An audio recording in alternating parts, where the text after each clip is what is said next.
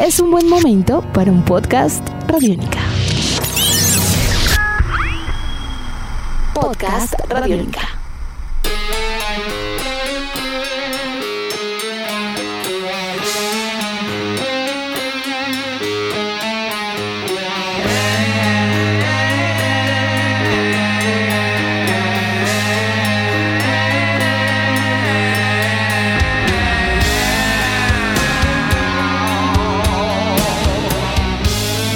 Bienvenidos a esta nueva emisión de Podcast Rock and Roll Radio, un producto de Radiónica desarrollado por el señor Andrés Durán, arroba Andrés Durán Rock, y quien les habla Héctor Mora, arroba Mora Rock and Roll, bajo la producción de Juan Jaramillo, Jairo Rocha y la captura sonora de Jorge El Mono Gutiérrez.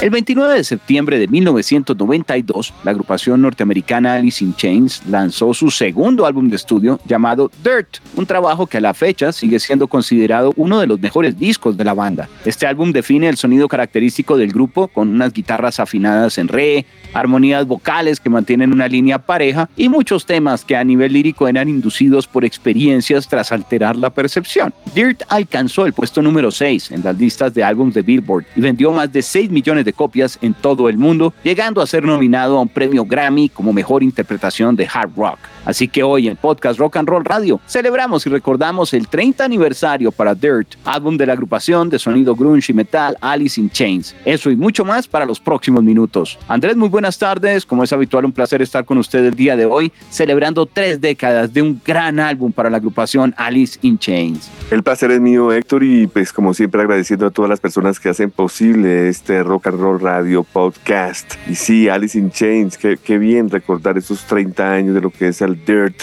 recordando esta agrupación de Seattle, Washington, que yo no sé si usted recuerda bien, Héctor, fue de las primeras que obtuvieron un éxito y reconocimiento desde el área de Seattle. Estamos hablando antes que Nirvana, Pearl Jam, Soundgarden. Ellos tuvieron, el, digamos, el, el, el, acierto, la fortuna de haber firmado un contrato por allá en, eh, digamos, em, inicios de 1990 para el sello Columbia Records, que es cuando sale su primer álbum Facelift. Finalmente sale en agosto de 1990 un disco determinado como de heavy metal, metal alternativo, hard rock y en algunos casos grunge. Pero cuando ya sale el segundo álbum, que es el que estamos prontos a escuchar y a analizar, Héctor, las cosas cambian. Yo creo que Dirt es el, es el segundo álbum que define el sonido de Alice in Chains, que define el sonido de lo que es una banda que utiliza voces armonizadas, que tiene, que tiene un guitarrista que parece en 10, un cantante que parece en 20, una banda base de batería y bajo que es inigualable y sencillo por doquier. Vamos a estar analizando un álbum que llega a los cinco sencillos y yo diría que casi seis porque hubo canciones que alcanzaron a sonar y no fueron catalogadas como sencillo. Así que un disco increíble el que vamos a analizar a continuación, Dirt de Alice in Chains. Andrés diría que también ayudó un poco el, momento, ¿no? La conjunción cósmica del rock and roll que de manera particular presentó un álbum muy bien recibido. El primer álbum de ellos, el Facelift, eh, que fue lanzado ya en el 90, logra éxitos como ese Man in the Box y demás.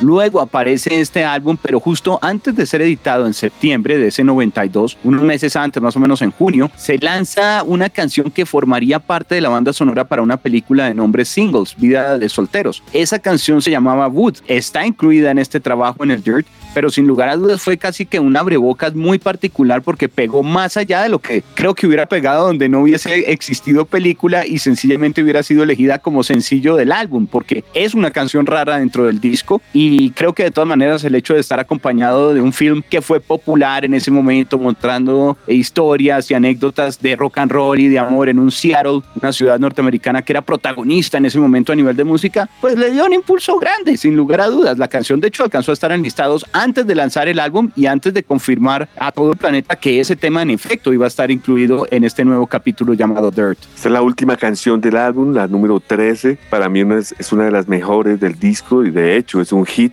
La canción corta, 326. Es una canción perfecta para finalizar Dirt. Eh, un riff único, el bajo excelente, las voces, eh, como usted bien lo dice, eh, una canción que salió para la banda sonora singles antes de que el disco saliera. Y como dato curioso, es una canción que escribe Jerry Cantrell tributo a su gran amigo Andrew Wood, vocalista líder de la agrupación Mother Love Bone, que murió también en 1990. Así que es una canción muy importante para la banda. Eh, recordemos que hay una versión alterna que apareció en el MTV Unplugged en 1996 que también la gente la recuerda mucho.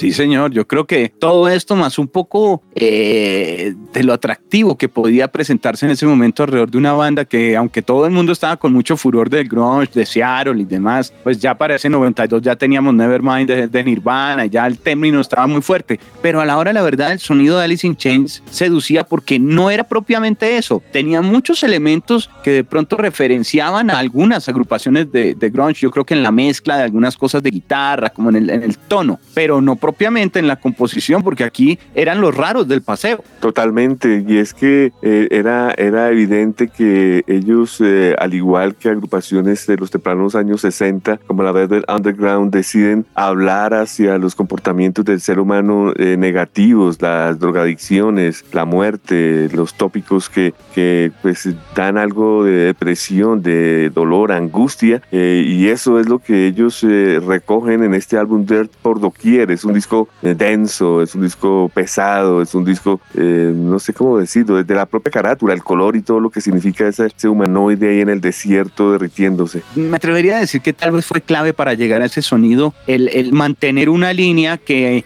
aunque no es totalmente eh, parecida, no es que sea como muy similar, sí es consecuente entre el disco anterior y este nuevo álbum Dirt de los Alice in Chains para el 92. Y es el toque del productor Dave Jordan. Ellos repiten productor en esta oportunidad, entendiendo también que esa gran figura eh, de Dave eh, había descubierto, un, él estaba enamorado de la voz de Lane Stanley y estaba enamorado de los riffs de guitarra de, de Jerry Cantrell. Y, y, yo creo que logró entenderlo y no repetirse, no caer en una fórmula de pronto que, que sería un poco más predecible frente al cambio de época y demás. Y aquí sí creo que su experiencia también con la visión de un Jerry Cantrell que claramente tiene la composición muy metida en, en el grupo y en, eh, y en lo que viene a ser las canciones, pues dio un toque único porque repito, este disco, incluso dentro de la, de, si analizamos la historia y todos los trabajos de Alice in Chains, suena diferente. Es verdad, y, y, además ya un sonido concebido, ¿no? Recordemos que este es el disco más vendido en la historia de Alice in Chains, con más de 6 mm -hmm. millones de copias únicamente en territorio americano. Es el último álbum donde están los cuatro miembros originales. Mike Starr, el bajista, fue despedido del grupo en el 93, reemplazado luego por Mike Aines, y digamos que es un, un, un álbum que ante todo eh, recibe, como usted bien lo dice, un, una, un, una agrupación que eh, tiene que lidiar con, con, demonios. El propio Dave Jerden comentaba que para él eh, era bastante pues, pesada las sesiones por el, el, uso de la heroína. Supuestamente Laney ya había estado en, en rehabilitación y todos sí. pensaban que para este álbum iba a estar totalmente limpio y no fue así. De hecho, en plena grabación tuvo el Cold Turkey y, y como si fuera poco, pues eh, Dave Jarden tenía que, prácticamente regañarlo, ¿no? Y al parecer a Lane Stanley no, no le gustaba mucho eh, que, que Jarden lo, lo, molestara y alguna vez él dijo que pues le pagaban para producir un disco y sacar su mejor provecho de ello con buenos músicos a los cuales él admiraba y no para ser amigos. explicación contundente que bueno, podrá sonar duro, pero, pero dio frutos porque el disco es, es total, es un álbum que refleja además un, una línea en donde se separan ellos también del rock alternativo del momento, se separan un poco de, de lo que viene a ser una corriente también de, de, hard rock que venía años anteriores. Yo creo que tal vez eso se debe y el toque particular a que las raíces de Alice in Chains estaban más cercanas a la música pesada, es decir, al heavy, no tanto al punk como sucedió con otras bandas de Seattle, ya de una línea mucho más grunge, ¿no? Eh, creo que eso también ayudó a, a, que la combinación fuera perfecta. Este álbum también tuvo problemas en cuanto a consumo de alcohol. Recordemos que el baterista Shane Kinney y el bajista Mike Starr también estaban sufriendo con alcoholismo durante la grabación de este disco, así que también lo hizo bastante complicado. Prácticamente Jerry y, y, el, y el, productor Dave Jerden fueron los que sacaron este proyecto adelante. Dave Jerden también comenta que él quedó muy contento con esta producción porque por fin logró sacar el famoso tono eh, eh, de Alice in Chains, que es una mezcla mm -hmm. de amplificadores como el Bonger, el eh, Rockman Headphone Amp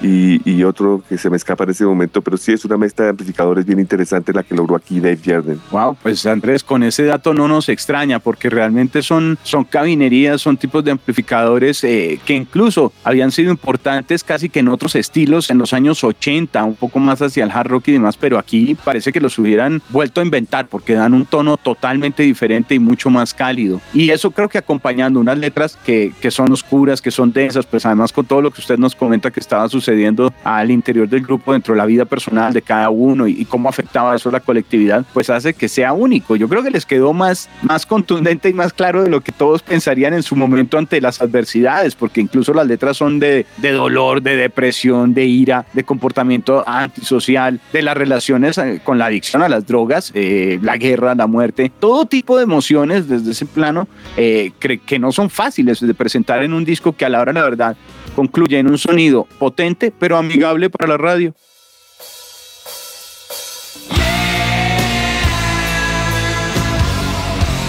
Verdad. Eh, hay que dejar claro que este disco es muchísimo más oscuro y denso que Facelift, ¿no? Eh, si el Facelift fue, si, hubo personas que el Facelift lo encontraron denso y, diferente, este es todavía más oscuro, más distinto. Eh, los, los, sentimientos son más intensos. Cantrell dijo que sí, totalmente los demonios fueron aquí parte integral de la grabación y que, pues sí, el, el, el, uso de las drogas se, se, se plasman en tres canciones específicamente como Sigman, John Head y Godsmack. La carátula yo creo que es de esas que en realidad uno podría decir que en la historia del rock and roll definen perfectamente el sonido y la intención del grupo porque tiene todos los elementos que hemos mencionado. Sí, es verdad, es, es, totalmente expresiva esta carátula. Eh, salió una alterna hace un par de años cuando eh, hicieron un, relanzamiento de este disco y aprovecho antes de que lo olvide que eh, este, este disco se convirtió en algo de, culto y bastante costoso, un álbum con una, una portada distinta que es como una cruz en, el desierto mm. y, da como resultante que la cruz por el sol se derrite y queda ya lo que conocemos todos. Ah, vendría de ahí entonces la figura humana del Cristo que está como en, el, en un desierto prácticamente, como si hubiera sido tapado por la arena y como si fuera no momificado, porque no alcanza a estar envuelto en tela, sino es un cuerpo un poco más claro, pero pues las rodillas, la posición de las piernas, todo sí da eh, entender que podría ser esa figura. Le confieso que lo entiendo más ahora que usted nos comenta lo de la cruz que está en la carátula alterna, porque si uno ve la carátula original, nunca pensaría que es de, de pronto la cruz que cayó y el Cristo que quedó ahí sepultado con el paso del tiempo, porque parece que fuera sedimentado alrededor de la figura eh, del cuerpo humano y, demás. Pero pues tiene esa apología un poco, sí se la sentía uno casi que con un aspecto religioso, pero no tan claro como lo que usted acaba de explicar al caerse la cruz. Ahí ya desciframos un misterio. También quería aclarar que no todas las canciones son eh, acerca de, drogas, ¿no? Hay canciones muy ah, emocionales, hay canciones que hablan sobre ex eh, novias, relaciones.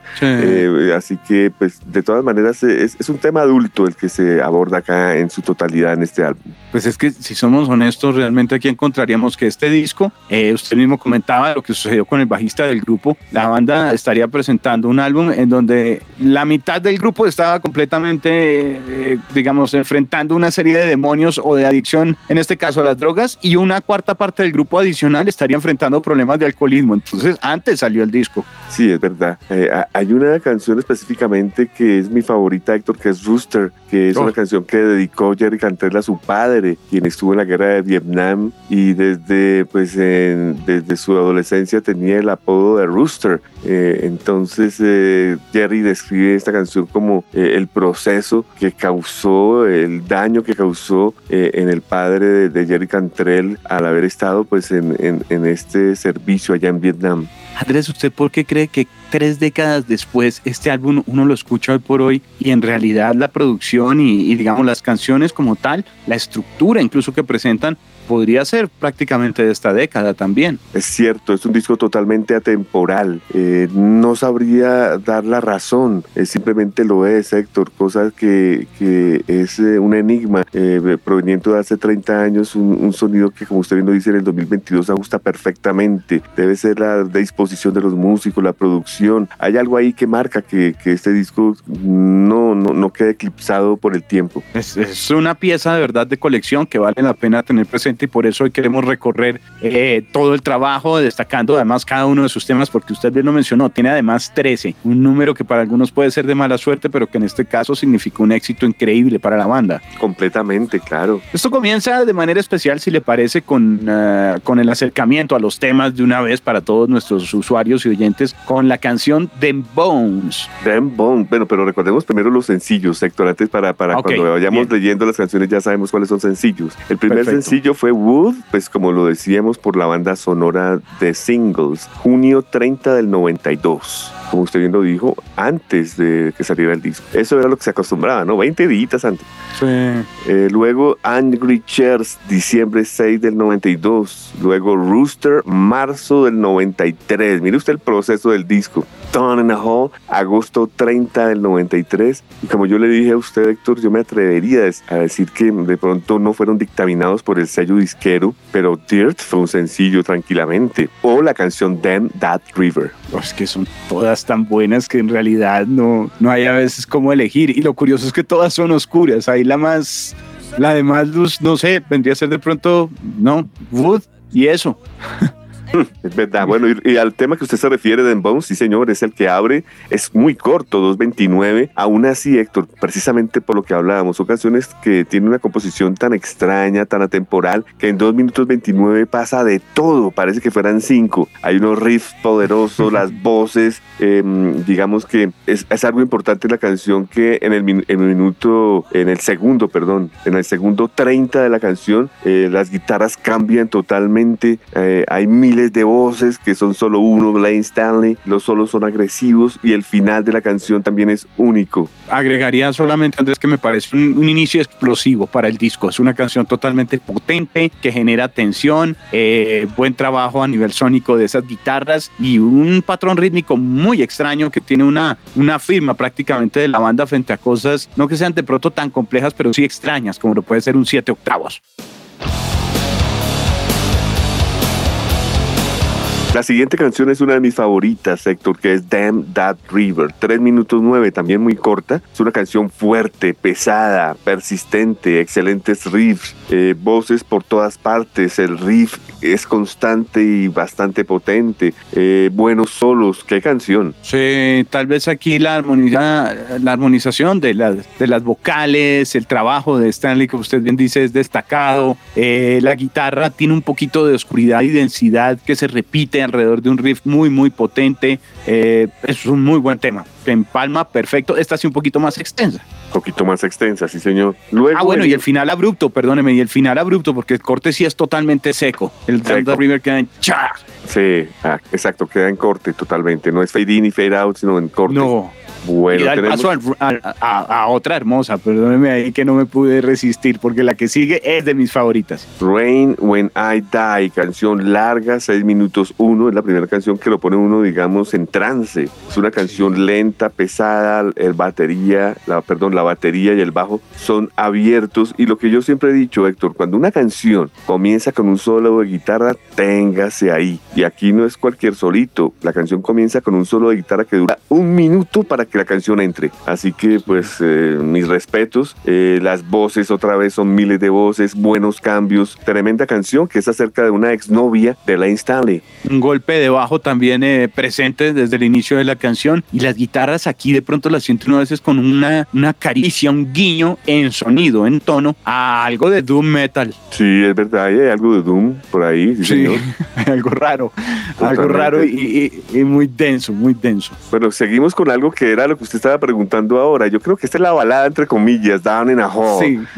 Esta es una canción sota. Yo diría que es también de mis favoritas, sin lugar a dudas. Son 5 minutos 38, otra canción larga. Es un hit. Eh, digamos que entran guitarras acústicas de una manera muy especial, con coros, y de repente entran las eléctricas sin uno querer. El, espectacular. Las letras, el riff. Es una obra maestra para mí, Down in the Hole, Héctor. Sí, tal vez sería la canción suave, como mencionamos, un poco con una onda más, pero no por eso encontramos mucha luz. Y en guitarras creo que de pronto esta sería tal vez de las pocas que uno puede encontrar con mayor eh, consecuencia, mayor claridad, que vienen a formar parte de Alice in Chains después del disco anterior. Esta canción tiene algo de, ese matiz, me parece un poco de, guitarras más de finales de los 80, de inicio de los 90, en algunos momentos, tal vez por el arpegio que hay todo el principio. Eh, es una canción que poco a poco envuelve y tiene ese encanto. Yo creo que traduce también algo conocido de los 80, pero en una forma totalmente diferente alrededor de los 90 y del grunge. Entonces, creo que por eso mismo brilla. Es una canción para los fanáticos muy importante. Es una canción que escribió Jerry Cantrell eh, de una manera, digamos, depresiva. Es una canción que responde a, una historia que él tuvo con su exnovia Courtney Clark, en donde él dice que, pues, eh, no todas las veces esas relaciones largas eh, llegan a un buen término y para él fue así. Él dice que él fue el amor de su vida, fue su relación más larga, pero pues por el estar en el negocio de la música, de giras y todo esto, se disolvió este amor. Luego se dudó, se, dudó, se dudó en incorporar esta canción, ya que Los, eh, sí, los integrantes le dijeron ayer que era muy suave la canción.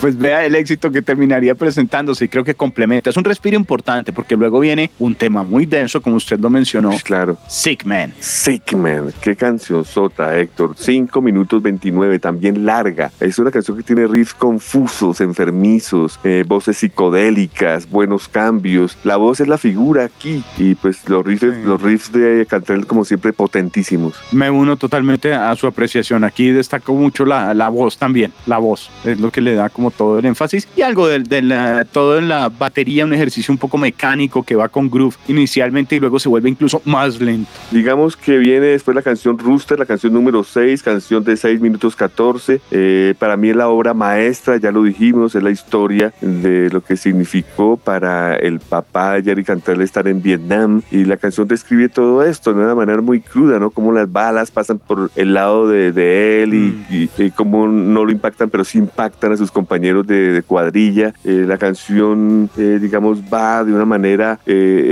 complicada, Doom, y a los dos minutos seis se explota la canción con un riff mayor, la voz, la batería, y esto va acompañado de un video que nunca lo olvidaré. Yo creo que es de los videos que a mí más me ha impactado, pues en estos momentos, en los 90, ¿no? Me, me, y después de haber yo prestado servicio militar, pues como que me identifiqué con que alguien realmente mostrara el horror de lo que son las armas, las, las minas antipersonales, la guerra en general.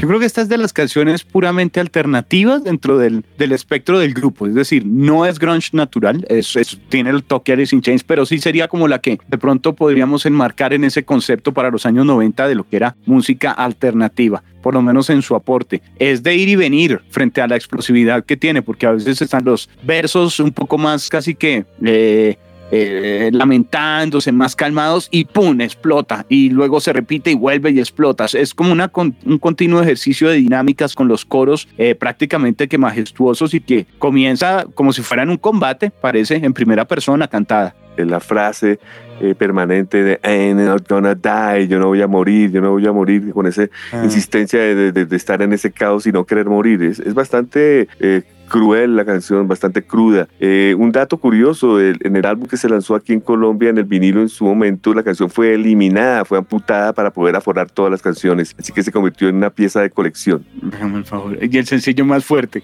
Sí, total. o por lo menos el más recordado. Luego tendríamos otra canción también de temáticas densas alrededor de la percepción y del cuerpo y las adicciones, como lo es Junkhead. Otra de las canciones cuyo tópico son las adicciones, eh, es una canción larga, 5 minutos 9 otro riff complicado, enfermizo, lento, eh, buenos solos, buenos coros, eh, una gran canción, John Head. Aquí le sentí un toquecito Black Sabbath. No, yo creo que, También, sí. el grupo tiene que muestra de alguna forma que por lo menos le gustaba Sabbath. Es, de ese tipo de oscuridad la que vamos a encontrar. Lo que sí es, eh, es, un, es un hecho es que son muy honestas estas canciones en cuanto a drogadicción se refiere, ¿no? Esto no se ha visto antes la cosa era como eh, un mito, algo tapado, Mm. y aquí sí se exterioriza la cosa.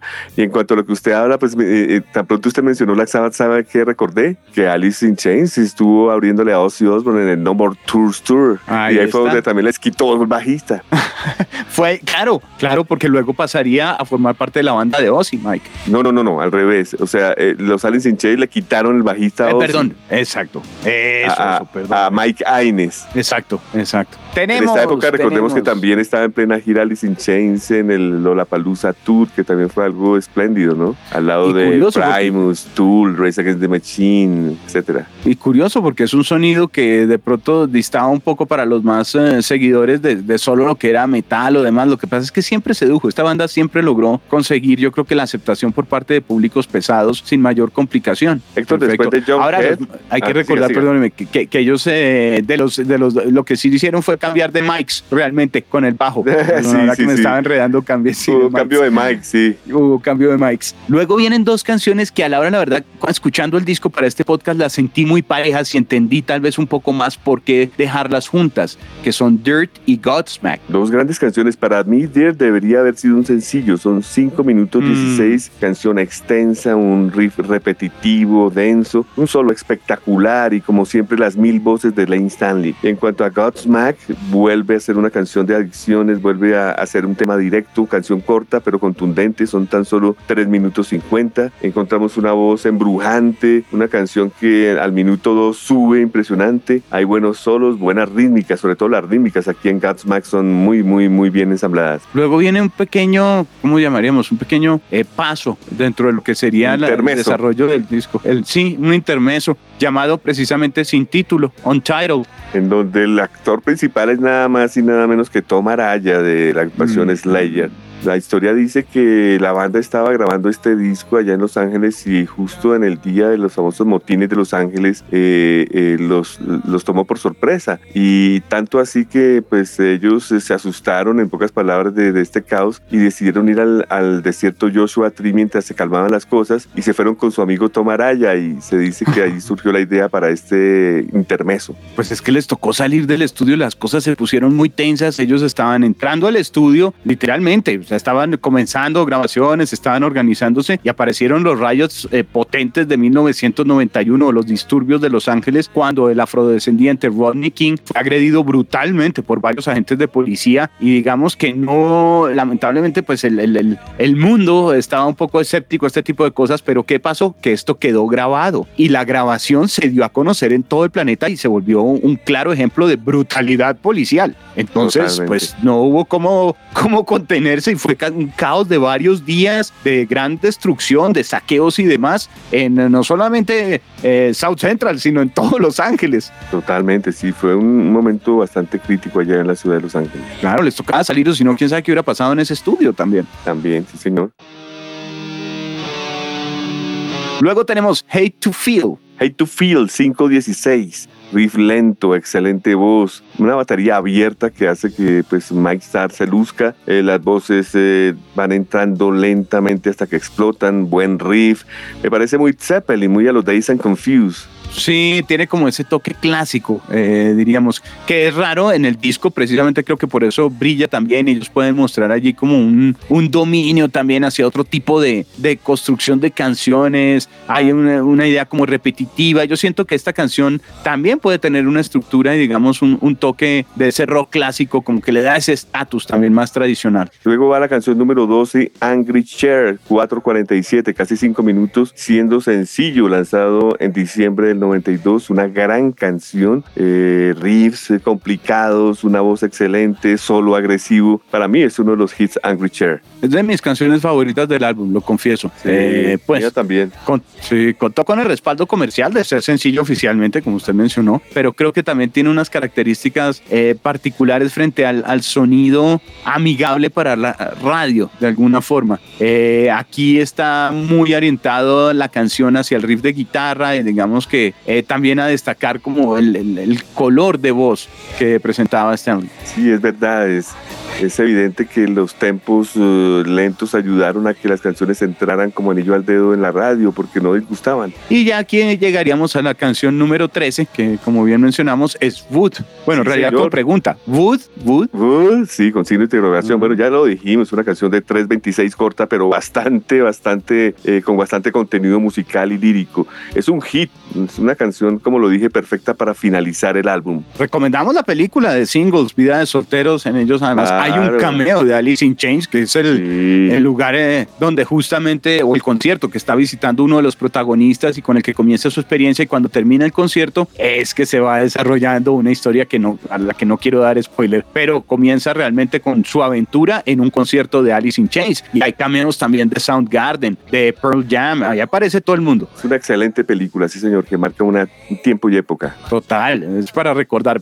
Se tradujo en, en español como Vida de Solteros, así también la pueden buscar algunos de los interesados. Y ahí termina, 13 canciones que pasarían a la historia y que 30 años después recordamos hoy como un trabajo contundente, definitivo y de los más importantes de Alice in Chains. Yo creo que es el más importante y sigue siéndolo sin lugar a dudas, Héctor. Por eso yo creo que hemos decidido hacer este podcast. Algo que estemos dejando por fuera, Andrés, que usted quiera recordar a nuestros oyentes en este momento. Sí, estaba esperando su pregunta, Héctor, y es lo siguiente. Eh, como lo dije, este álbum nunca salió en vinilo, sino en pocos países como el nuestro, y si tuvieron que amputar una canción como Rooster es porque era prácticamente imposible aforarlo, cosa que lo hizo Music for Vinyl en el 2000 algo, yo compré el disco, pero entonces totalmente apretado los surcos y no logra reventar el sonido que uno desea. Entonces la solución a ello, pues fácil, Héctor. Precisamente la agrupación Alice in Chains, para celebrar el aniversario número 30, va a relanzar este disco vinilo doble por primera vez, donde sí vamos a poder escuchar bien cómo es que esto suena. Esa es la noticia de la celebración realmente. Sí, señor, tal cual. El motivo de fiesta. Andrés, como siempre, un placer en estar en este podcast y compartir con usted historias, en este caso alrededor de Alice in Chains, para un producto desarrollado por arroba Andrés Durán Rock, porque les habla arroba Mora Rock and Roll, bajo la producción de Juan Jaramillo, Jairo Rocha y la captura sonora de Jorge El Mono Gutiérrez. Muchísimas gracias a todos, nos volvemos a escuchar, hasta pronto.